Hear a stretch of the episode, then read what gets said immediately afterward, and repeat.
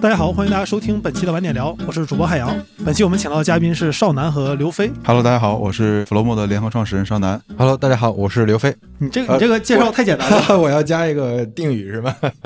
呃，我是三五杯茶的联合创始人，也是两个播客三五环和半打铁的主理人。不过其实我觉得听众朋友们，当你说你是刘飞的时候，大家已经知道你是谁了。但是我一般做节目有一个原则是，这个节目如果十年后被人听到的时候，嗯大家理不理解这人在说什么？是，所以我希望咱们的节目十年 后还有啊，但以防万一，所以先当时让你说的更多一点。本期请少南和刘飞来是想聊聊产品经理嗯，这个这个角色，因为我一五年回国创业的时候，正好是产品经理风头最近的时候。当时《人人都是产品经理》这本书基本上是创业者必读。我那时候在加拿大的线下是能买到这本书的，就是已经火到这个程度了。然后我我后来来到北京之后，经常做一个事儿，就因为我当时在中关村创业，然后中关村有非常多的产品经理课，当时在那儿上，所以总有我其他地方的朋友要来北京上这个课。嗯，然后他来，我就要至少请你吃个饭吧，对吧？这个能至少接待了，我觉得两位数的人人数了，非常多。就那段时间，创业大街，对，就就在那附近，就是都是来学产品经理课的。然后当时就感觉产品经理这个角色，很多人心中这是互联网行业最重要的角色，除了 CEO 就是产品经理了。而产品经理很多时候就是 CEO 本人。但是再过几年，我们回看当年创业热潮的那段时间，我们会意识到那其实是个比较虚幻的事儿嘛。嗯就产品经理这个角色并没有当年大家想的那么重要，而且再后来，很多人甚至认为产品经理不过是大公司的螺丝钉而已。而且这两年，就如果玩极客呀这这种产品经理比较多的平台，然后你会发现有很多人在提一个点，就是说产品经理这个行业在今天已经就你不要干了，因为你没有打大仗做大的事儿的机会了。嗯，你剩下的一切都是在你已有的产品中小修小补。不过，就是当一个东西落到最低点的时候，其实也有时候转机的，那就是是因为这两年独立开发火了，包括像上南的 Flowmo 啊什么的这些这些产品，大家开始用了，大家不光只用大厂的东西了，而且包括 AI 又火了，很多人会意识到产品经理这个角色，他可能没有像一五年大家想的那么重要，但是也绝对不至于像是前两年大家说的那样，就这个这个职业一无是处，他可能正在回归一个比较合适的评价，所以当时就想说，那能不能约合适的嘉宾聊一聊？所以就请到了少南和刘飞来聊聊产品经理这十年。当然这个话题有点大，我们可能就是一点点的嗯慢慢慢慢聊。呃差不多，正好做了十来年，基本上是从头做到尾了吧？是当然还没到结束啊。这算是见证了这个起起伏伏的周期吧？对对对，嗯其实我们当刚开始入行的时候都没这个称呼。没有，对我我记得呃于军老师之前我跟于军做过嘛，就他说他当时入职百度的时候是市场经理，只不过嗯市场经理负责产品的，对，就是在挂在市场部门下面，我们当时是有，我是设计师嘛，我是从设计角度，设计师和产品设计师是吗？那就是设计师，就纯做一些 UI 啊、交互之类的。然后另外一一面就基基本上就是开发，没有没有中间这么一个角色。对对，那真的是就田园时代。这个大概是什么时候？二零一零年，一零年左右，对，就是人都是产品经理那本书的作者苏杰，他也在杭州嘛。就是苏杰老师，我之前跟他聊，他就说他当时写那本书的时候，大家的状态是都不知道这个岗位该怎么做，就嗯不知道这个岗位该要不要写文档。那写文档的话，文档格式是什么？就最后这本书算是他探讨出来的一个结论。那现在看有很多东西好像很过时，但实际上在当时是非常新的东西。嗯，哎，那我好奇一个事情，就是你们自己第一次知道自己干的活儿属于产品经理是什么时候？一一年、一二年的时候吧。嗯，对，但当时也是刚刚有这个苗头，很多我至少我身边的很多产品经理都是从那个开发转过来的，都有 coding 能力，都能自己去去去去写写一个产品出来的。对我入行的时候，其实 title 就是奔着产品经理去了，但但因为我是那个也是计算机专业的，所以我之前也是写代码的，也算是开发转的。对，哦，那所以我可不可以理解，就是最早一批的产品经理，很多人在入行的时候，他绝对不是干这个的，他是逐渐做着做着，发现自己的身份变成了一个被后来通俗定义成产品经理的职业。差不多从第一批开始校招，并且明确说我要招产品经理的，就大厂开始规模化的招，应该是在一一年、一二年左右。哦，正好是移动互联网兴起对，最开始的那对对，段时间。然后互联网已经有所谓大厂出现了，BAT。嗯对，哦，那其实如果像入入行比较晚的，像我这样的人，其实我们没有经历过纯互联网时期，因为我们入行的时候已经是移动互联网时期了。那这么看来，在互联网时期，产品经理并不是一个显学，就或者说他甚至连名字都没有特别特别确定还。呃，对，而且当时各个公司它的 title 也也不太明确，对，有的就是产品设计师，有的叫需求分析师，有的叫什么？就刚才说的市场产品或者怎么样？对，title 各种各样。那基本上到互联网的兴盛的时候，或者移动互联网初期，就基本上就确定了，这个就叫产品经理。那你们感觉就这几年，从你们认可产品，你们是产品经理这个事儿开始，到现在可能也过了十多年了吧？感觉这行业有什么比较显著的变化吗？我觉得变化挺明显的。第一是这个职位的范畴越来越大。就是虽然说产品经理四个字没变了，但是你想最最最早我们做的，为什么那个时代说人都是产品经理，它确实也不复杂，对吧？基本上我们就是在关注说，就在 iPhone 上怎么把这种交互做得好，因为没人在手机上做过这个应用嘛。对，怎么把网页的东西翻译过来，翻译成这种触屏的，可能确实也不复杂。所以这个是一个小范畴，但现在范畴越来越大，什么数据产品经理啊，什么那种 to B 的产品经理有很多。我觉得这是一个变化，然后呢，岗位就越来越细分了嘛，那这也很正常，因为一个职位在成熟。嗯，然后还有一点就是建制也在完善，比如说你可以被培训了。我对培训其实没有一些积极或者消极的看法，但是它可以被培训，这意味着说这个行业在成熟。我觉得这是看到了一些变化吧，包括方法论也在逐渐形成。嗯，我我的视角是这样，我感觉这个职业就是我们说产品经理，就是之前传统意义上的产品经理，它是一个特殊历史时期的产物，就有点像之前我看到有一个职业很好玩，叫点灯人，那就在电灯出现之前用煤油灯的路灯嘛，那你这个煤油灯白天开着不浪费嘛？就会有一个点灯人去给他每天白天的时候灭灯，晚上再要点灯。但是电灯出现之后，这个这个职业就消亡了。就我们现在虽然像少南说的，产品经理很多，我们入行的时候估计全国一万个不错了，现在肯定是上百万的这么一个数字。但是现在的产品经理跟当年的差别非常大。因为什么？就我们我们说之前传统意义上产品经理是做什么呢？就刚才说的互联网到移动互联网，或者说在传统的之前的信息时代到互联网，这中间会出现需求到功能转化的一个真空。就这个真空，就是我到底手机该怎么用这件事儿，其实是迭代了很多年的。你想象一下，我们最早用那个拟物的 iOS 最早的版本，或者最早的安卓版本，和现在的使用方法很多都发生变化了。那更不用说手机在跟电脑比。使用方法也发生巨大的变化。那个时候是填补这个，所以你其实是能定义大量的产品的基本的功能、基本的逻辑的。但是现在的真正的所谓传统意义上产品经理是非常稀缺的，因为所有的模式都被定义清楚了。哪怕是一个高 P，一个年入几百万的高 P，在一个大厂里，你可能关注的就是一个页面，甚至是一个页面中的一小块儿，对吧？所以现在我我如果。呃，要区分的话，我认为现在的可能叫职业产品经理，就他们其实是就是可培训的一种那个刚才说的螺螺丝钉嘛，就或者说流水线工。因为我之前在滴滴，我是第一次意识到这个问题，就是当时跟同事讨论，就发现对于快车来说，比如说滴滴快车，这是滴滴最核心的一个业务，对滴滴快车来说，APP 的设计者他是产品经理吗？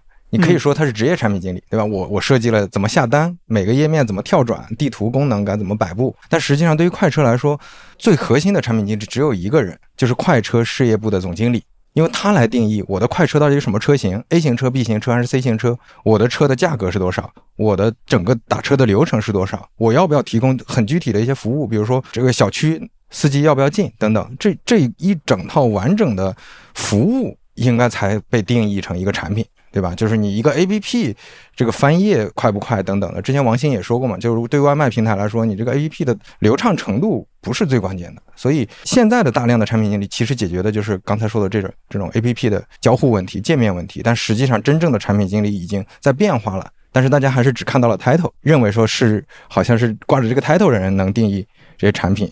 我觉得产生了这样一种落差。那我可不可以这么理解，就是在互联网时代没有智能手机之前，大家相当于都是做中餐。这时候移动互联网来了，然后相当于我一次性的给你备好了所有西餐的厨具和食材，但是你就拿着你过往经验来做吧。所以那个时候有很多人需要从零去摸索菜单菜谱。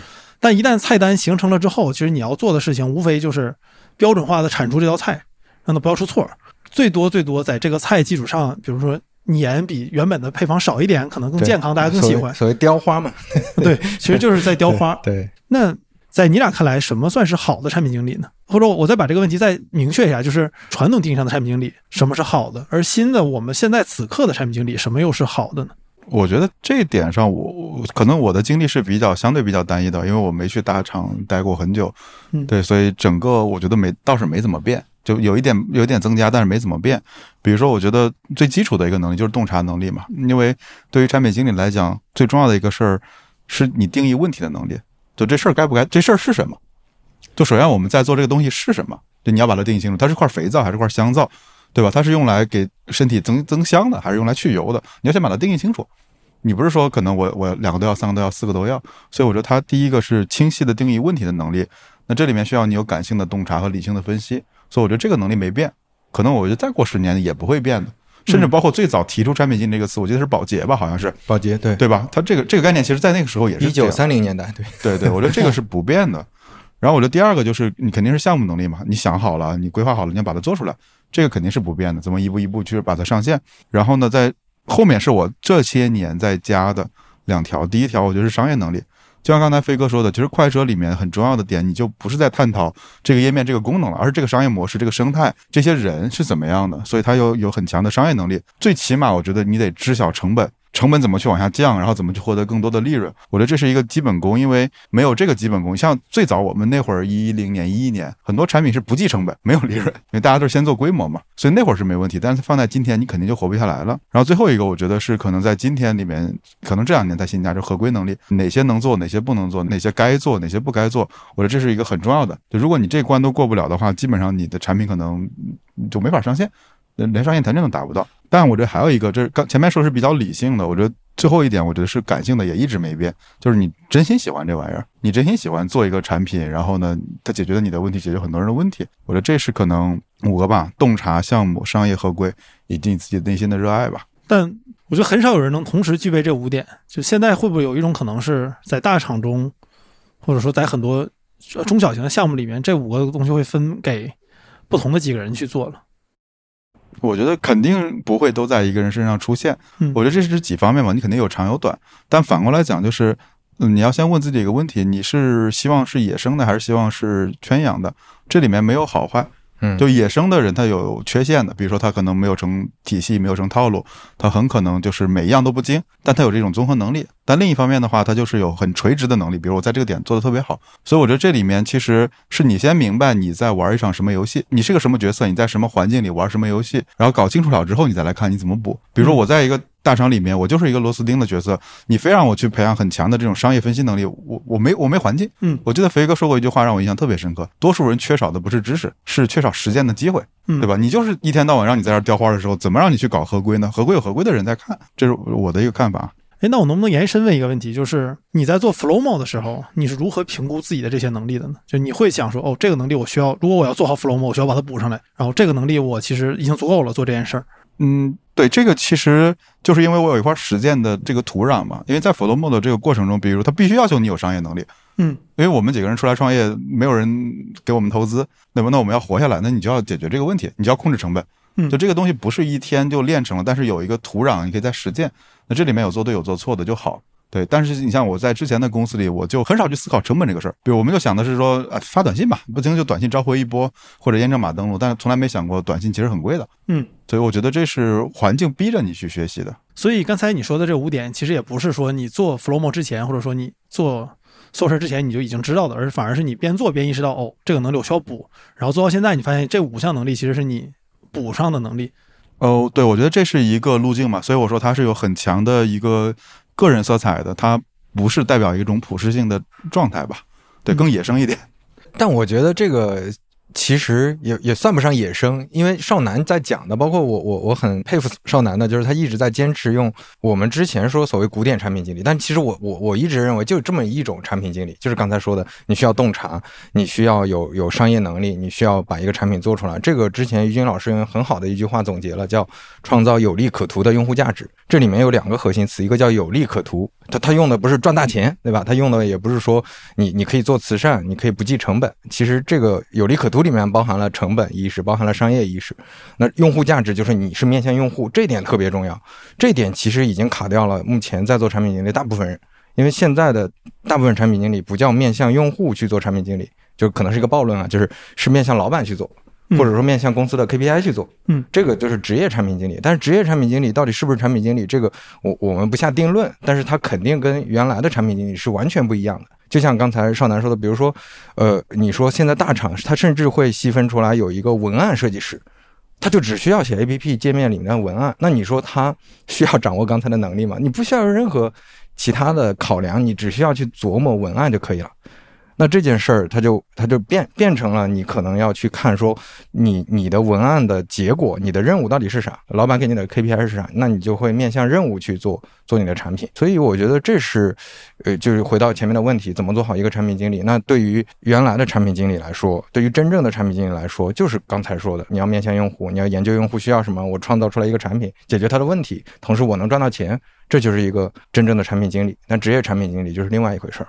哦，那这么停下来，如果再回到我们刚才聊的这个行业的变化，我突然感觉，那是不是产品经理的变化主要是他在逐渐的脱离用户？比如说一五年的时候，你做的所有产品，你做一个产品经理，最终一定是给一个用户去用的，但是。这个比例在越来越小了，很有可能今天的很多产品经理他做的东西可能是是 to B 的东西，最终会就这么几个人。更有一种可能，像刚才飞哥说的，他就是你老板想要这东西，你就要把它做出来。老板可能满足一个更大的目标，但这更大的目标是什么，其实跟你关系也不大。所以他在逐渐脱离直接为用户提供价值这件事儿。我觉得这个。不能说是产品经理这个角色变化，而是整个社会的变化。对对对吧？行业变化，对，就是整个行业变化，因为它行业变得越来越复杂。然后呢，因为你要实现一个巨大的事情，你就要一堆人。沙滩上堆一个城堡很快，但你要造金字塔，你就需要很多很多人。嗯，所以意味着这个我们的业务越来越复杂，体系越来越庞大的时候，你就需要越来越多的人去把中间的这个链条弥补。对，而这个就是跟之前向标我觉得聊的是很像的，就是当你在一个大的链条里面，你越来越难看得到自己做事情的意义。嗯。对，所以你今天，比如说你文案设计师，你很难知道最终用户给你的 feedback 是什么样的，就反馈是什么样的。对，所以我觉得这个不是产品经理的变化，而是这个行业。变成熟了，而变成熟的行业一定是会这个样子的。嗯，对对，呃，你像其他的公司，你去研究各种消费品牌，他们也是经历过这个过程。就最小的时候，我是一个作坊，我整个，比如说我做鞋，我是 Nike 或者什么，我就是十几个人，那我们商量一下，就把做会议室里就能讨论出来所有的东西。那每个人掌握的能力是素质是很全的，但是当你整个公司几万人的时候，你每个人只能负责其中很小一块，最后呈现出来的结果也是同样的，你能洞察用户需求，能做出好的产品来，能赚钱。但是其实分工会无限细分。那像假设今天的年轻人在找工作的时候，或者说准备换个岗位的时候，产品经理还是一个好的选择吗？因为很明显，就这一代年轻人，他们知道产品经理的时候的那个产品经理和现在他们入职的时候已经不是一个了，啊，那这个时候就你俩作为过来人，还会觉得产品经理是一个好的年轻人的职业吗？因为我一直觉得好是一个非常主观的事儿。嗯，对，这就像问一个问题啊，我们把这个问题换一换，今天今天我们该学油画吗？对，我们今天该学油画吗？嗯，就如果我喜欢油画，我觉得油画很有意义，甚至它它是代表了我的某种追求。对，我觉得可以去学呀。但另一方面就会说，你学什么油画啊？米德吉尔你都出来了，AI 都出来了，就从就业率来说可能就难，对吧？对对对。但我觉得其实结果都是一样，因为你随大溜，那就是竞争竞争多；然后你在一个领域里面钻精，那就苦嘛，看到结果就慢。我觉得这里面这种相对的好，我是很难回答。但是我觉得反过来来看这个问题，就是看你的目的嘛。对，如果你真心喜欢说想去创造一点产品，那肯定这是一个好的选择。但另外一方面，我觉得冷静的来看这个环境，你像当年乔老爷那样，对吧？嗯，可能跟沃兹两个人拿几个电路板一焊，然后就改变世界了。这这种结构性的机会，我觉得不要抱这个预期了吧，对吧？甚至可能比如说像当年 Instagram 那个时代都已经没有了，三五个人做一个应用，然后那么多钱卖出去了，服务那么多人，不要有这个预期。我觉得可能接受这些现实就好了。嗯，对你也可以听听飞哥的建议。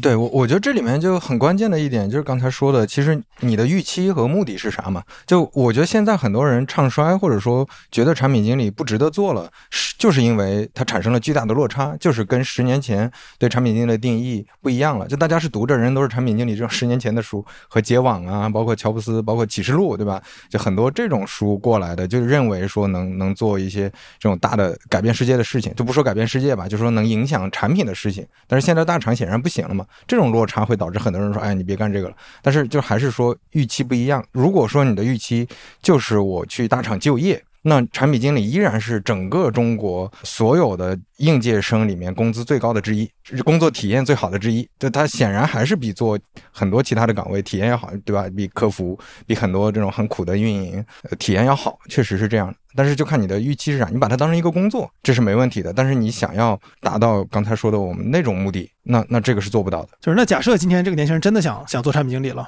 但是肯定他没做过的话，很多东西我们光说他也不一定知道嘛。绝知此事要躬行，你觉得有什么他会产生的误解呢？那我觉得太多了吧。因为我觉得很多人，我身边尤其这两年毕业的朋友去大厂之后，你跟他们聊天儿，他刚工作前半年主要就是在聊他对这工作有什么误解。啊。要不飞哥先来，来来点暴论。对我就是。嗯，对，可能确实是个暴论。就是产品经理这个 title 本身就是整个行业里最大的骗局，我感觉。就是产品经理是那个 product manager 翻译过来的嘛？就 manager 你可以翻译成经理，也可以翻译成管理者，嗯，或者就甚至翻译成一个普通的小组长也可以，对吧？你就是管理和经营这个产品的嘛。但是现在连 manager 可能都算不上了。但是反正说不管怎么样，这个做产品设计的人，甚至你可能只是写写文案、改改功能的人，也被称为产品经理。这个中文名是一直没有换的。但实际上，大多说他做产品经理的人，做的既不是产品，也不是经理，对吧？不是经理，但这个大家都知道。很多人甚至发现自己做的不是产品。嗯，就就比如说数据产品经理这个，这个其实前些年很火。有一些数据产品经理确实做的是数据产品，他是给人用；有的数据产品经理他就是做数据分析，他根本落不到产品上。这就是之前包括张小龙也半开玩笑的吐槽过这个事儿，他说压根儿都不认为数据产品经理是产品经理。就这很可笑一件事儿，就产品经理你要做产品给人用啊，你做的东西都没有给人用，为什么叫产品经理？反而现在很多人认为产品经理就是互联网专属的，它是一个成体系的、标准化的，甚至有教科书的一个职业。这件事儿也是很荒谬的，因为不同的行业的产品经理差异是非常大的。就张小龙就举个一个例子，他说。你哪怕一个咖啡杯做得很好，你对咖啡杯很有研究，你做的就是一个全世界最好的咖，你也是一个非常出色的产品经理，而不是说你你必须做出微信来，不是说你必须做出淘宝来。我觉得这个可能是大家会产生最大的误解，就是哦，原来产品原原就比如说我我是一个很好的出版社的编辑，我最后出了一套书，其实我就能成为一个很好的产品经理，而不是说我只能去阿里，只能去腾讯，我才能成为产品经理。我觉得这是最大的一个误解吧。我就记着几年前，可能是疫情前了，有一次我上知乎，然后看到有一个讨论，一个传统行业就类似保洁那样公司的产品经理，他有吐槽，他说互联网行业太傲慢了，他把产品经理这词给垄断了，让所有人都以为这是一个只有互联网行业才有的职位。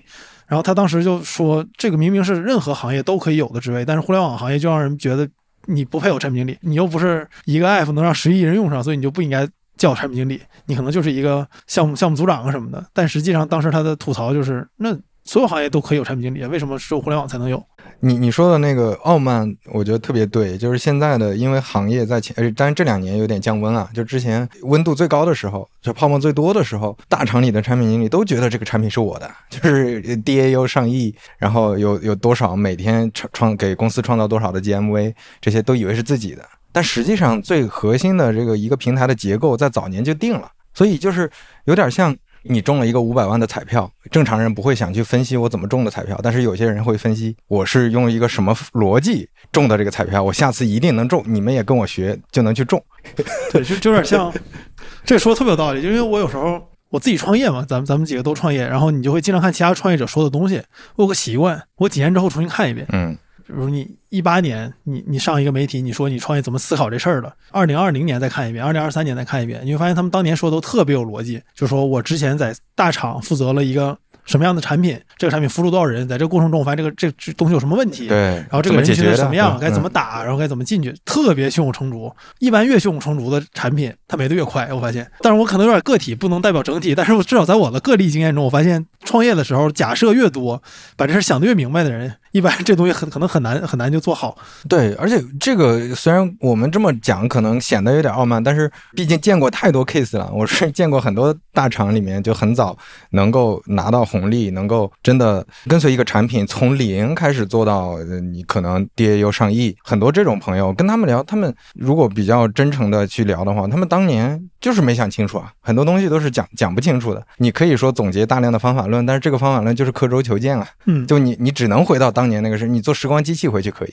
但是你现在在此时此刻这这种地方这个领域，你是不可能复现那些东西的。那你刚才说到你你不能顺着回去把这事儿重做一遍，在今天，但是那在做产品的过程中，你觉得有没有东西是它是可以留下来的呢？其实就是前面少拿说的那些，比如说产品思维，产品思维这个词儿前些年被无限放大，但是这些年又被很多人踩在脚下，对吧？很多人都吐槽什么极客产品经理啥都不会，对吧？就会就会分析，其实没什么用。但是我觉得又又到了一个可能价格围绕价值波动，现在这个价格又偏低了。但实际上产品思维我觉得它是有价值，但是它的价值不是说你做一个 APP，做一个什么大的交易平台，一个多少 DAU 的产品的时候有用，是所有的产品你都得分析。用户吧。你哪怕楼下的一个茶叶摊儿，你都得分析用户，说周边的这些人他们喜欢什么样的茶叶，我该定什么样的价格，这些逻辑都是通用的呀。所以这个方法论它是有价值的，而不是说你照我这个做，下一个滴滴就是你，对吧？这个就显然是 显然是扯淡了。啊，这显然是是是想挥镰刀了，对吧？对，对，那那你觉得呢，少南？在你看来眼中的误解，我觉得 我之前经常当时招产品经理的时候，就会遇到一种人，叫我不会写代码，也不会做设计，然后那看来我就只能做产品经理了。哦，这个是个非常常见的讨论啊，在在互联网上。对我其实有一个暴论，我之前跟飞哥也聊过，这真是暴论。我觉得就不该有这个岗位。你要么是从设计师出身，因为你直接是面向用户的真正的交互界面里面来触及的；你要么是从 coding 出身，你真的能不靠任何人，你能可以把这东西实现出来。我觉得这两者都是一个，你有一个工程能力，能让这个产品真的在你手里面诞生。对我觉得这里很好玩，就很多人都都对我跟白光有一个误解，白光是我合伙人，一起做嗯 Flomo 的，他会认为说啊，少南是产品经理，然后白光是开发。所以我们把它做出来。我说错了，其实这公司里面是说我跟白光都是产品经理，又都不是，因为白光其实有很强的产品能力。然后呢，它比如包括我们怎么做离线，怎么做这些架构，都是我肯定写不出来的，因为我不懂技术。但另一方面，比如说我又是设计师，我可以自己去掌控界面，掌控每一个文案，甚至掌控营销。我可以从营销侧一直推到整个产品，然后呢，白光也可以从整个技术侧一直推到整个营销。所以就是我们有大量的交集。而这里面有很强的点，就是我们有一线的能把它实现的能力，就这是一个观念。否则，你像我们当时那个公司的产品经理就很惨，交互原型可能要依赖交互设计师，视觉的话要依赖视觉设计师，然后可能后面还要依赖前端、后端，甚至可能还要去找一下那个做架构的人，问问这个负载行不行。所以他一个人有大量的时间都在沟通上。而我们这边其实几乎没有什么沟通，因为就是我设计完，他就知道怎么实践了。所以这里面我觉得就是产品经理不是回收站，它反而是一个能力要求更高的一个综合岗。而你拥有比如说可能面向用户侧的或者面向这种技术侧的，都有一个好处，就是你真正能有一根很垂直的线，能从头扎到尾。这会让你清楚非常多的细节该不该实现。比如当时我就经常遇到那种产品经理想得好，然后交互也设计完了，视觉就怎么都设计不出来，或者说视觉设计的他就不满意，然后你不知道怎么去用视觉的语言跟视觉设计师去沟通，那就会卡住。再包括比如架构师给你讲了半天，说你这样做负载是受不了的，所以我觉得这是一个我经常看到的一个误解吧。对你这样这让我想到我自己总吐槽的一个事儿，就 VC 这个行业在中国是很多人的第一份工作。但这个就很扯淡，这个事儿，因为你什么都没做过，你怎么能 点评别人做的东西呢？你不知道这东西怎么来的。而这个东西如果不是你的最后一份工作，也最好是你的比较靠后的几份工作，你才能做得比较好。那我觉得产品经理是不是某种程度上来说也是类似？就是当你什么经验都没有的时候，这绝对不是一个你应该上来就开始干的事儿。或者我觉得至少不应该去一个很成熟大体系里面做一个小的岗位吧，就一个很很窄的一个岗位。或者这样说，就是你要接受一个现实，就是你很难再脱离这套体系了。对，比如当时我们可能招一些阿里级别比较高的，会发现没办法，就他的经验太特殊，他在那个体系里嵌合的太久了，体系球员，对，就他没法插入到我们的这个能力，就是我们的这个组织里面来，就真的是真的是有互斥的在里面。我一直好奇一个事儿，但是我觉得问你俩是合理的，就是我经常看到很多公司创业的时候，他会说我们公司的有一个合伙人是某一个大厂的级别非常高的人，他做过什么什么产品，或者一些创业公司说自己这轮融资的一个亮点就是我拉来了什么人到我们公司里来，但我。我自己没怎么看到特别好的例子，就是说这种这种融合能融的特别好的，会不会也是因为就大厂的那个体系太固定了，以至于每个大厂那个体系放到任何一个其他地方都不太通用？我觉得这里，因为因为案例很多嘛，你能举出反例就能举出正例。对我稍微可能从我的几个视角来看，可能存在的一些问题，比如说像你大厂出来的这个人，有一些是有资源的，比如说我有客户，我有销售能力，我能找到更低的成本，这是一种好的资源。另一种是说经验，但经验有个问题，就是你，比如说你有一个上珠穆朗玛峰的经验，它未必适合去爬灵隐寺的这个山，因为你不可能背着一堆雪具去爬灵隐寺嘛，那没多高，嗯对吧？但这里的问题就是。你的这些经验，它能不能让你去落地，然后去来一步一步走？我觉得这可能是一个从高位下来之后的，就是因为之前有人跟我聊过一个问题嘛，说啊，连法务问题都要我自己解决。我说那当然了，你自己出来创业，刚开始你你不自己解决，靠谁呢？他说以前都是公司法务解决的，就这种小破事儿，他可能受不了。另一方面呢，就是贵，你突然间咣咣咣招了一堆大厂出来的，他如果还拿以前的年薪，对于创业公司来讲，成本太高。但这只是个成本高的问题，我不否认它有更高的价值，但它会短期内会带来成本。再加上，比如说创业本身就是一个很吃信任的事情。就如果说这个人你们认识没多久，可能过来就给个高位，又牵扯到比如说公司文化的兼容性、团队的认可度，以及说，比如他拿更高工资，老创业元老可能拿的并不多，可能会有一系列这样的问题。嗯，他并不是绝对说就不行，但是会有这些问题。我想那个 call back 一下刚才少南说的，就是我为什么前面说产品经理是特殊历史时期的产物？就你看，再早之前，互联网时代之前，软件行业没有产品经理吗？有，但没有这个岗位。软件行行业的产品经理，要么是设计师，要么就是程序员。最早的那些软件产品其实是怎么做出来的？就是程序员自己去拼界面，自己去想用户需要什么。都没设计师，对啊，最早的那些，你你说那个最早的我们 DOS 上玩的游戏，对吧？那些游戏的作者，那不就是自己是产品经理，同时自己又是程序员吗？我们知道的现在的所有的大佬，从雷军、张小龙、丁磊、呃马化腾、乔布斯，全都写过代码，全都是技术出身，全都是自己上啊。那个时候就是就是这样的，就是那是一个田园时代，所以大家就是像特种兵一样身兼数职去把这这个东西做出来。但是这个行业突然膨胀。导致大家就开始快速细化分工，甚至细到最后就刚像我刚才说的，可能光产品设计就能拆分三四个环节的时候，那每个垂直的领域就出现大量的职业产品经理。但是这些职业产品经理呢，他确实很专业。就比如说我经常举的例子，你可能是一个电商平台购物车的产品经理，你非常牛逼，你是全世界最懂购物车的人。但是你脱离了中国最大的电商平台，你可能只能去第二大的。那脱离了第二大的，你你去别的地方，没有人需要购物车。嗯这它是一个非常垂、非常细的一个领域的一个职业岗位，所以它就会产生刚才说的问题，就是如果是一个专门我很懂这个的人出来，那其实没有任何用武之地了。然后另外就是因为这个惯性特别大，其实大家还很多人还没有意识到说这些职业的产品经理已经没有用了，就真的是没有用了，就是一个很残酷的现实。就是其实大厂的老板们都很清楚，我开掉百分之八十的产品经理，这个公司完全没有问题。就大家想象一下，淘宝和那个微信，如果这三年或者五年内不迭代，会有什么影响吗？可能对整个公司的大盘影响不会特别大。对，就是这，这是我的我的感觉。所以这些职业经职业经理人、职业产品经理出来之后的创业，他跟特种兵需要的是完全不一样的，因为他们是要打大仗的呀。之前我们创业也也招过高 P，那高 P 来了之后就说：“你先给我包五百万万的预算吧，差不不然我不会用啊。”是的，是的，对啊，你你得给我一万个兵我才能用啊！你们这就就十个人的特种兵团，我怎么操作呀？我不会操作。对，我就想到之前有一次我看一个项目，那个项目当时我是跟着投资人去的，然后那个创始人也是非常成功，然后出来再创业，然后上来先招的工作是先招 CEO 助理，然后再组建三四个部门，然后当时那个投资人感觉这个项目估计很难做特别好，因为就是你打大仗的人，你来这儿你要就像刚才少南说的，法务都得自己解决，你肯定不适应。但后来那项目什么样我也没问，不过我接下来想问的一个问题是，那既然产品经理的他的定义和现在做事儿发生这么这么大的变化，那现在来看的话，一个新人怎么能成为好的产品经理呢？上课这事儿管用吗？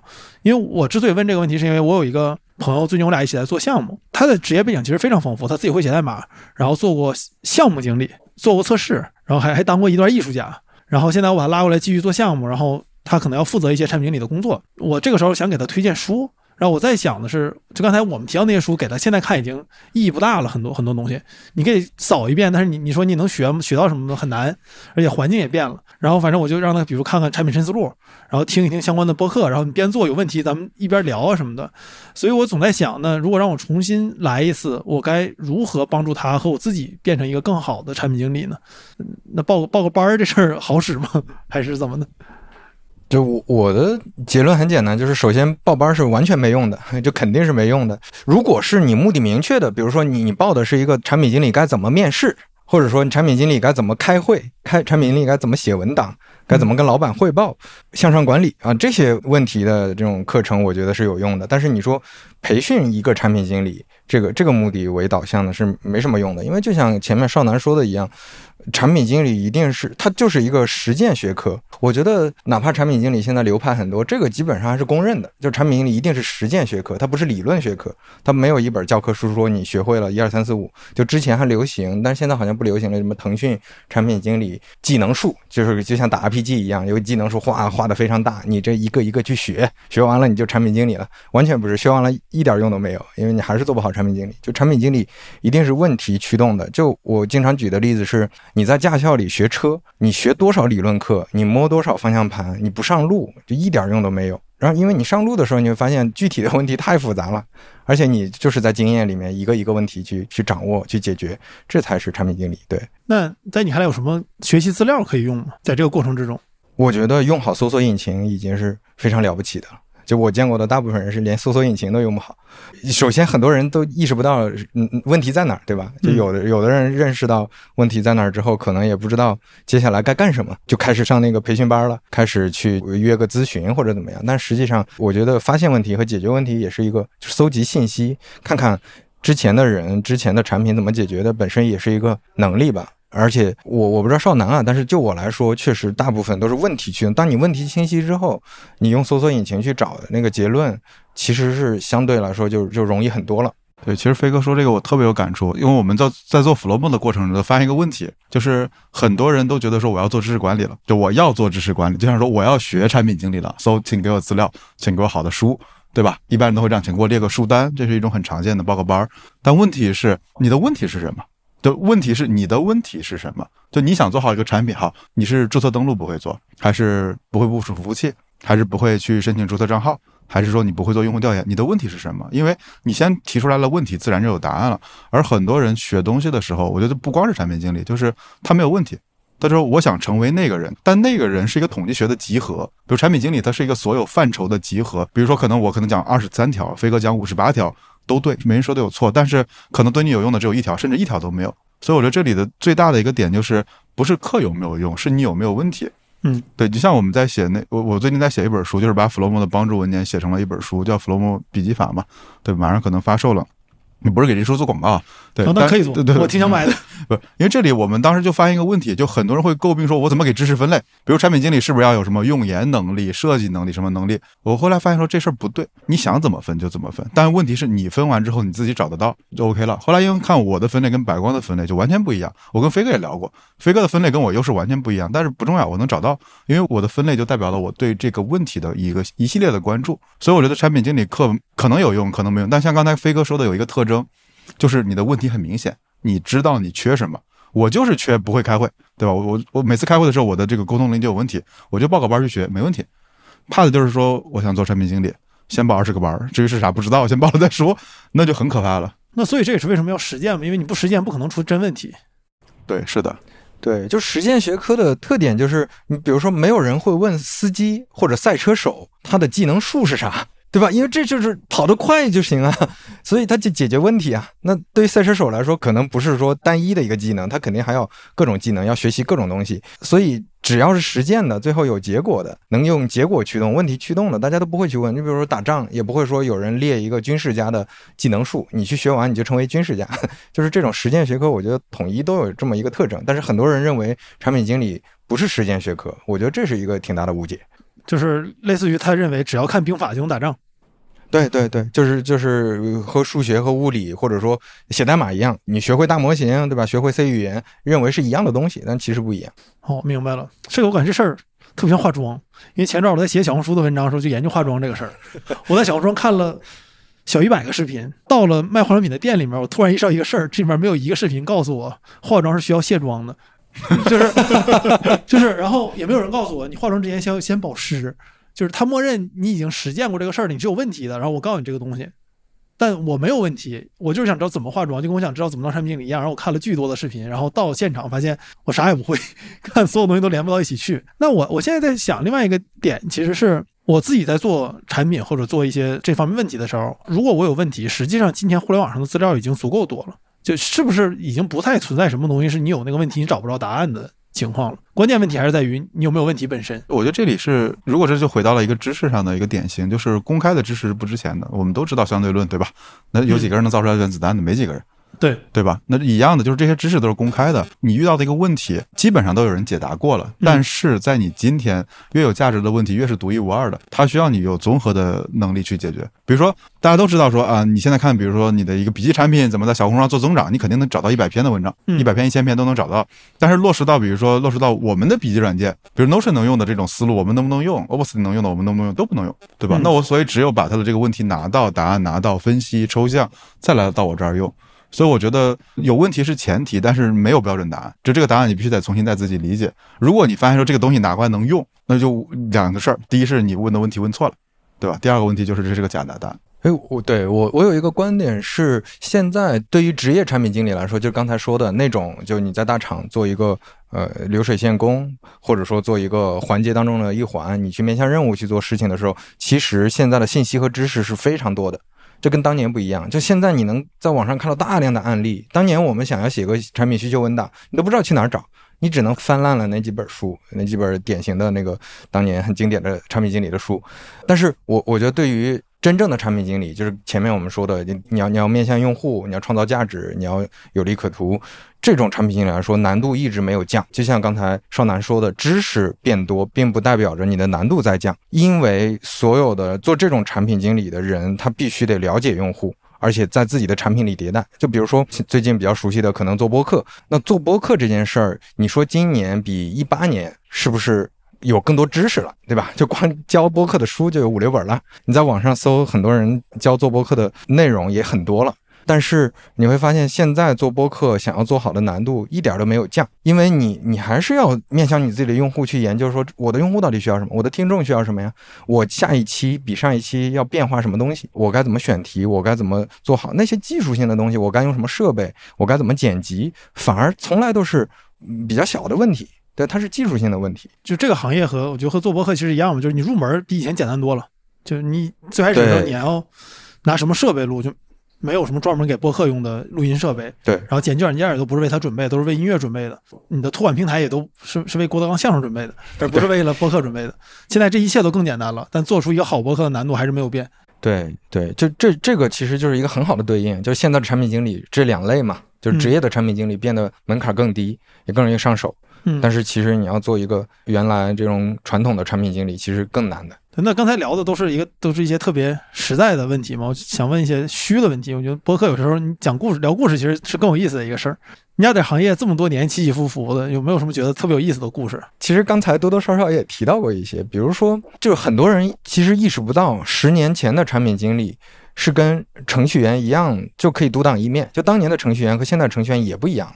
就是因为现在都变成职业的了嘛，职业的你就只能做一小块。但是当年，你比如说于军老师，当时当时他去百度的时候，他几乎就是整个百度所有产品的一个决策者，不是因为他有话语权，而是因为当时就他一个做产品的，就其他人全是写代码的，大家也不知道该怎么分析用户需求。然后他他在一个特殊的历史时期，他能够去直接做出我要做一个贴吧。我要做一个百科，我要做知道，这种决策就是他一个人可以可以去砍我掉的。这是当时的特殊历史时期。你包括张小龙做 Foxmail，那当时基本上也是他自己独立去决策，自己就是这个产品的产品经理加上程序员。自己做这件事儿，包括呃刚才那个少南也提了，像乔布斯和沃兹当年就两个人自己插起来，当然可能就是核心就是沃兹把这个苹果一代这个电脑他都能自己一个人做起来，就那是一个呃我们经常说英雄时代嘛，英雄时代个人主义英雄时代其实已经。相对落幕了。今天呢，我们再提，就发现很多人都遗忘了那段历史，都觉得说我要做一个产品经理，那我一定要去个大厂，我要跟大量的人协作。因为现在你提产品经理，一定会有人提协作，协作能力甚至要放到第一位，那就是因为你你你已经默认他是一个职业产品经理了。另外就是要创业，以前创业哪哪有说什么我要融多少钱，我要招一快速扩张一个团队。现在当然这两年好一点，但是之前可能。不融个一千万，我都觉得这个 不值得出去创业。然后出来创业，我要一个月扩张到一百多人的团队，我要是快速扩张，产品经理不下十个，然后去快速的去做做一个产品，大家各安其职。但是实际上，你看早年像裘伯君做 WPS，WPS 啊这样一个。这么复杂的产品，第一代其实就几乎是他一个人写出来的嘛。那《仙剑奇侠传》这么复杂的游戏，当时也就一两个人搞出来的嘛。就是其实当年那个时代，大家不考虑这么多的。所以反过来说，给我们的启示是什么呢？就是是不是我们现在再去做一些事儿，还是想要做当时能够。有机会的事儿，结构性的或者说历史性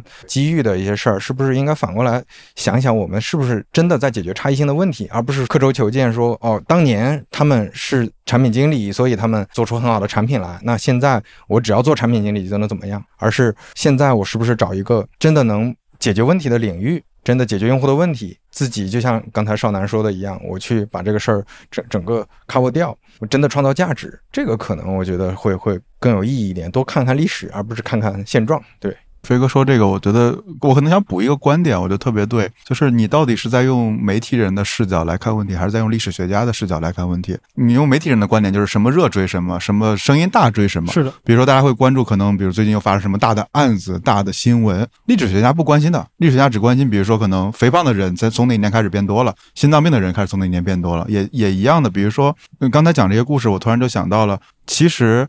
今天为止还有很多的需求没有被满足，比如说可能我们创业已经算晚了，我们二零二一年开始做 Flowmo 已经算晚了嘛，对吧？那他依旧说，哎，这个笔记工具不能说他做的非常大了，但至少我觉得有一席之地吧，就至少有一些用户在用，也很喜欢。那同样的问题就是这样的需求还很多，而很多都会唱衰今天，觉得说没什么戏了，没得做了。我反而觉得说，当大多数人都在唱衰的时候，你用历史学家来看，这个时代特别好。比如说当年我们服务器挂了。要自己去电信机房的，嗯，对吧？要自己去电信机房的，真的没电了，你要自己去扯线呢。支付怎么做就没法做。我记得当时我在百姓网，我们还做过上门收款服务，真的是用户想给你钱给不了钱，对吧？就你你没有被 IE 六折磨过的人，你都不足以说你做过前端。就是你今天已经很爽了，因为你想你在中国注册一个 Apple 的开发者账号，你就可以分发到全球，对吧？你像这给六一打个广告吧，对吧？那 MIDI 科技的六一，对吧？他们做 Offscreen 啊，做那个 MIDI 黑胶。过得很好，全球有很多很多的用户，对吧？那这是一个小团队，可能几个人就能做到的。我们当年哪敢想啊？对对吧？对，晚点也写过六一的故事，我把这个放到 show notes 里面，大家可以直接去看他做的东西。对 对对，我觉得这反而是一个非常好的时代。而这里面，我觉得可能有一种心态，我到其实有一阵儿，巴菲特他投资的时候，有一阵儿叫捡烟蒂。对我觉得不妨啊，就是我们作为一个小的团队，或者说你可能自己想做做自己的产品。你别去想改变世界了嘛，因为那个那真的是要结构性的机会，可能你生的年份就生错了，这真的是你看那些年对吧？黄金年代就是得那那些年出生，所以假如我们没有这个 ego 去，就没有这样的一个欲望去改变世界，那么今天依旧有非常多的烟蒂可以去捡的，因为你想想今天随便说，比如记账软件，已经也是十几年前的设计了，对吧？你现在看我们经常用的笔记软件，也是十几年前的设计了。而这这里面我们有大量的这种用户用的软件，都是十几年，你都不敢想 Photoshop 多少年了，对吧？所以依旧有大量这样的机会，可能三到五个人的这样的基础设施基建已经足够支撑你了。所以我觉得这个未必是个坏时代，可能是个好时代。是，我就希望谁捡捡 Adobe 的眼蒂，他们的每个产品都让我痛不欲生。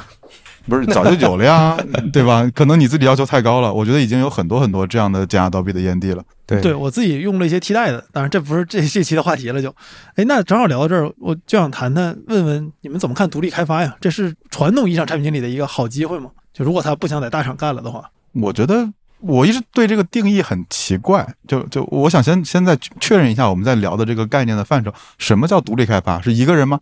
或或者咱把这更明确一点，就是自己或者一个小团队就做一个生意，就不指望他融资上市啊什么的，就是做一个能挣钱的生意，像 Flowmo 一样。但这没有说 Flowmo 不上市的意思。嗯，没有没有，确确实没有这意思。对，因为那个代价太大。对我我是觉得，我怎么看？我是觉得，就像我刚才说的，我觉得这是个好的时间和机会。但是这里其实需要反思的一个问题就是，你如果做独立开发，我会讲个笑话吧。嗯，就是我第一次创业失败的时候，我那儿特别搞笑。我记得最后一顿饭，我们坐在屋里面，然后大家基本上都找到下家工作了，但是我还没找到。我们在吃吃火锅，当时我们就开玩笑说，咋咱这帮人的工资加起来，就是我们一个月的工资加起来，都比这公司一年赚的还多。那为啥咱这堆人凑在一起的时候，他挣不到钱，把公司做黄了呢？对，我们当时就记得最后一顿饭，我特别清楚，对，特别灵魂问题，对，特别搞笑。但是后来再一想，我们明白了，因为。我们的所有人的技能加在一起，它不是一个能产生商业价值的组合。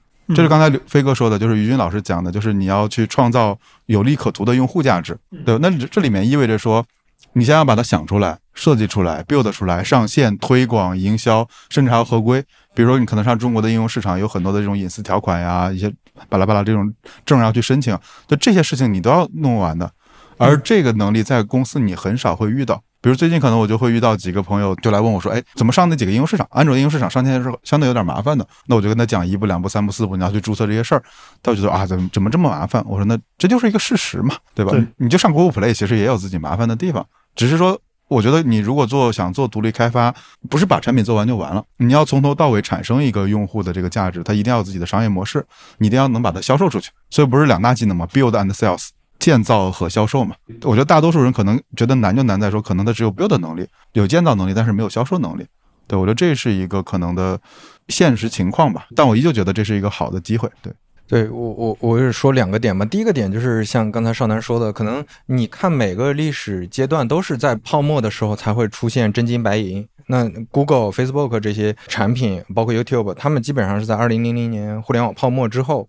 开始崛起的。那零八年金融危机之后，开始崛起移动互联网的各种大的公司和产品。那现在其实反而大家可以去看看是不是还有机会。但是这个说的比较大，这是历史性的机遇，大家不一定都能遇到。这是第一个点，就是并不是说大家都唱衰的时候，你你也应该其实是更应该去开始提前做准备，提前做一些事情。这个这个时候普遍市场的预期是低于客观的情况的，对吧？所以包括当大家都说这个东西能赚钱，你在入局的时候，通常来说。说是赚不到钱了，是吧？现在都说做抖音好，那你现在去做抖音，我身边的朋友基本上都是赔的，基本上都是赚不到钱的，这是一个点。第二个点就是。我其实挺喜欢一个经济学类的概念，就是相对优势嘛。就你像刚才少南举的例子，包括少南，为什么少南做做知识管理的东西，我觉得很很合理，就是因为少南就是我身边里面我觉得做知识管理做的最好的人。然后包括他对产品的认知、对产品的理解，跟跟他做的这个产品很契合。就他做这个事儿，他跟别人比是有相对优势的。我我记得少南之前创业的时候还想做过医疗行业，对吧？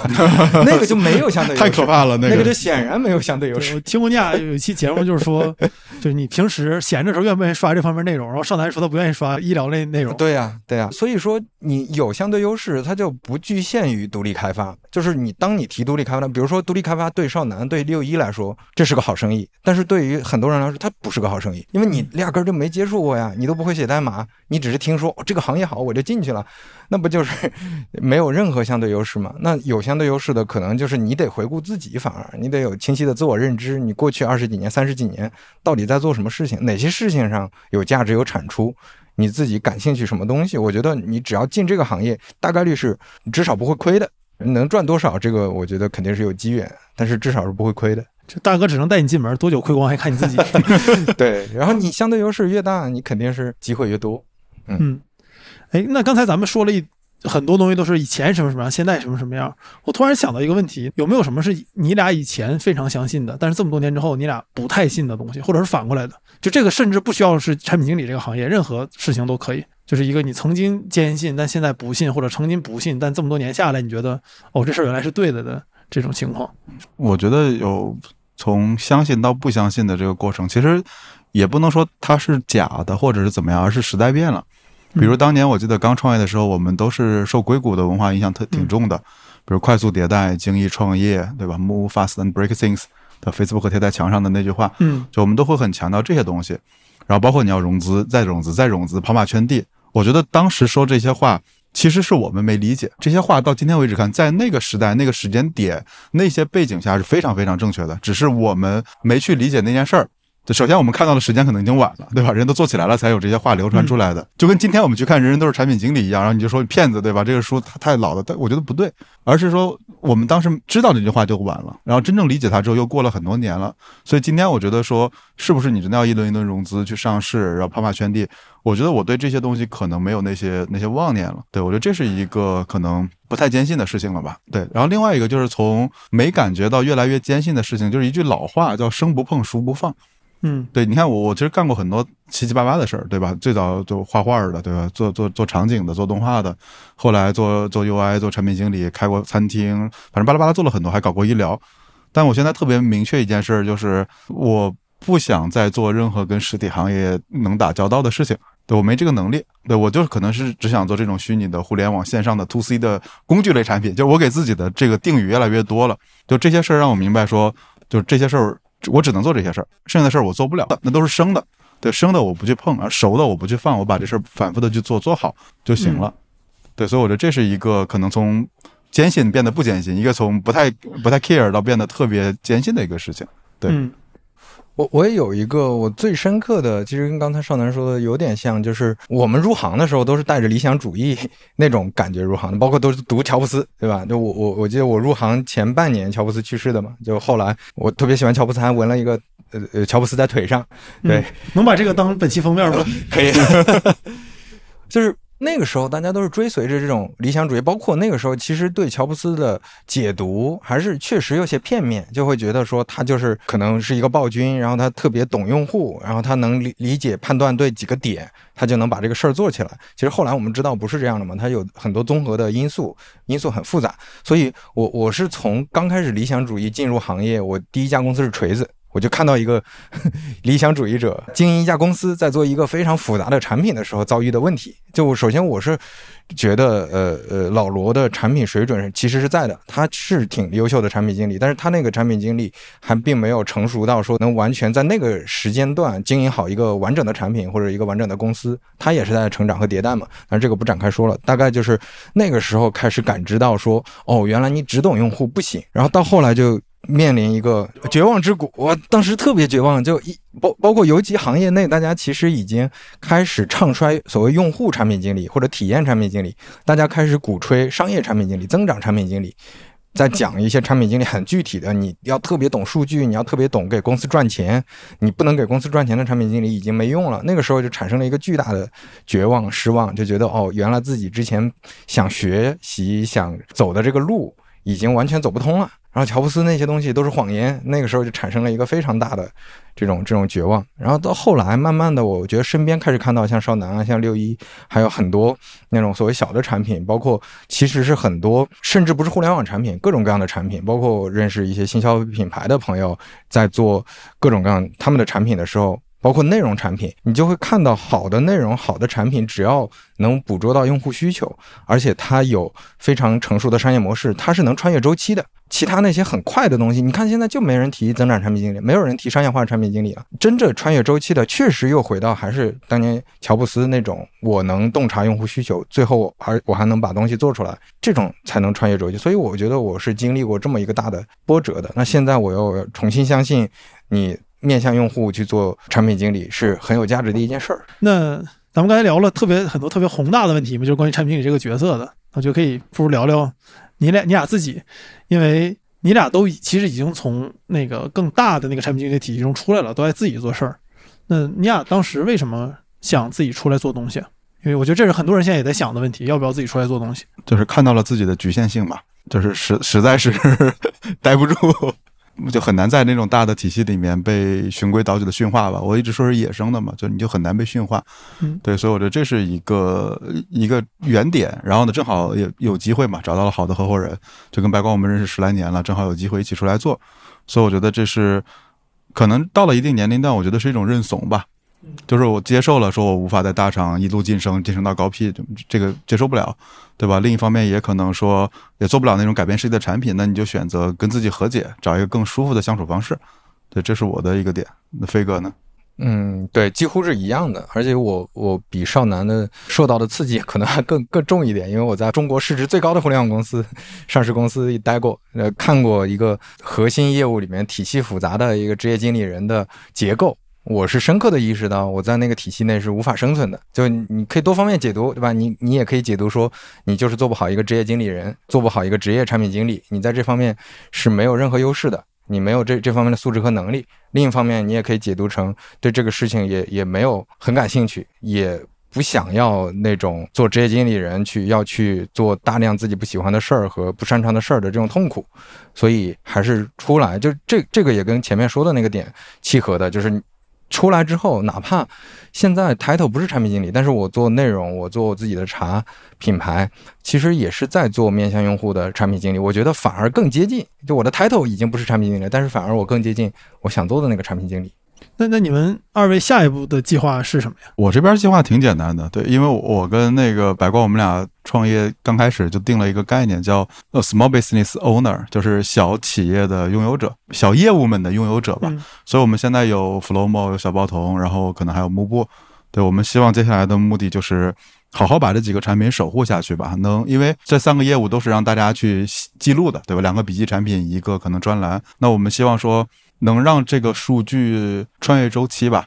就前两天我突然还想到一个事儿，就是我第一次有一种危机意识，因为因为前两天我刚说可能过了统计学意义上的一半生命了，就突然间意识到说，好像这几个产品刚诞生了三年，如果再过四十年还要能看到这些产品，我我肯定撑不住了，对我肯定撑不到那个年的，那会儿我都八十多了，对，所以我就在想说，哎，那需要一个什么样的方式能去建立一个能再让它，然后这个产品再活三十年的结构和体系呢？就我第一次有了这样的危机意识吧，嗯就觉得此生不够用了，第一次觉得。嗯，，对，所以这是我觉得一个预期吧，就是把这几个业务守护守护好。但是如果有机缘的话，那可能比如还有新的业务再出来，对我觉得我们不希望做的很大，但是希望这些东西它存在，存在就行了。对我跟少南也很类似，但是我还没有少南这么幸运，有有有特别稳定的几个产品或者业务。然后我现在做的事情，我觉得对它的定义的标准就是，一个是它确实能穿越周期。就我做的内容，我不希望它是就是赚个快钱，就这个月拿到就跟上班一样，你其实付出的劳动力，你只能拿到当月的工资。就很多劳动力可能就就它也没有复利，它也不会变成资产。但是内容如果能反复被听，或者说我做的茶品牌能够有复利，能能让大家积累认知，这种事情我会我会考虑继续去去拓展。就可能现在在尝试做茶和内容，那接下来可能还也也有可能去做像那个 Flomo 这样的呃工具产品，也可能去做其他的产品，但是我会对它有这种这样一个标准，就它能穿越周期，它能有复利，它更接近我我心目当中的做产品的方式。嗯，哎，你当时为什么想做茶呀？因为这这和你的职业取向不是特别一致的，感觉。对你从职业发展的这个逻辑上来看，感觉好像是完全跨行业，但是你会发现做的事情跟原入行的时候想做的产品经理非常像。就你要你要想现在大家喝茶的问题是什么，需求是什么，嗯你的做这个茶的品牌，它应该解决什么问题？你要怎么设计？从它的包装到它内内部的规格，到到你的供应链等等这些，其实反而更接近我本来想做的产品。另外，我是对实体产品有很大的兴趣和热情的，就我特别喜欢一个东西做出来拿在手里的感觉。当然，现在其实还在学习当中，但是我我我跟合伙人跟超哥他们也都认为这是一个可以穿越周期的事儿，就是至少我们现在每个月是有盈利的，它不是一个亏钱的事儿，那它就可以持续做下去。那它具体做多大，比如说这个事儿没有做大，我们可以接下去再再尝试别的品类。对我们也是在学习的过程中，但这个事儿是很值得去去尝试的。嗯，那有什么你俩想说的，但我没问的嘛？哦，其实我刚才有一个我可能想说的吧，因为你一直在问的这里面都是一个正向的叙述，就是我们要成为一个好的产品经理是什么？我觉得这事儿应该反过来看，对你，你你应该看说，如果你成为一个不好的产品经理，会有什么特征？然后你把这个弯儿绕过去就行了。嗯，这个思路有意思。对，因为我我刚才反过来想，就是成功的条件太难复制了，比如于军老师的那个环境，对吧？嗯，这是很难复制的。但是比如说我们看到一些失败的案例，那个好复制。对，这这个很好复制的。然后你你要做的就是识别它并且躲开就行了。嗯所以我刚刚想了想，可能这里面我觉得飞哥也能补充一下啊，我随随便抛几个。我觉得第一个是。很多人做产品经理不是想做产品，但他是想实现自己的梦想。然后呢，这里面就会导致一个自己的自我会特别大，就你以为你在做产品，就我能控制一切，然后这就会导致两个问题，就是忽略了用户需求，只是在自嗨。我觉得这是一个非常非常典型的，包括要回答说独立开发者常见的问题中一个非常典型的状态。就你是不是真的在解决他人的问题，为他人创造价值，而不是满足自己？因为首要是满足用户，其次是加一点点你的小品味、你的小小动机。我觉得这是第一个。第二个，我觉得是没有耐心。就做一个产品，它不是一个公式一样的，就 if else，就是不是这样的，就是如果就那么，不是这样这么快的。比如做一个事儿，就像刚才飞哥说的，他第一天做播客的时候，我们俩还聊过，当时三五环要不要全职做都还不确定呢。对，他怎么能想到半拿铁？我向大家保证，飞哥当年肯定没有想过做半拿铁，对吧？所以我觉得这里就是因为一个产品上线到慢慢生长，它是需要一个很长的周期的。你有且只有把你泡在这个环境和语境里，你才能去看到一些变化的事情，而不是说，哎，我今天做了上线了，明天不火了，我是不是就该不做了？我觉得这是一个。然后另外一个，我觉得还有一点叫缺乏常识，嗯比如说可能缺乏刚才说的商业常识、法律常识，可能财务常识。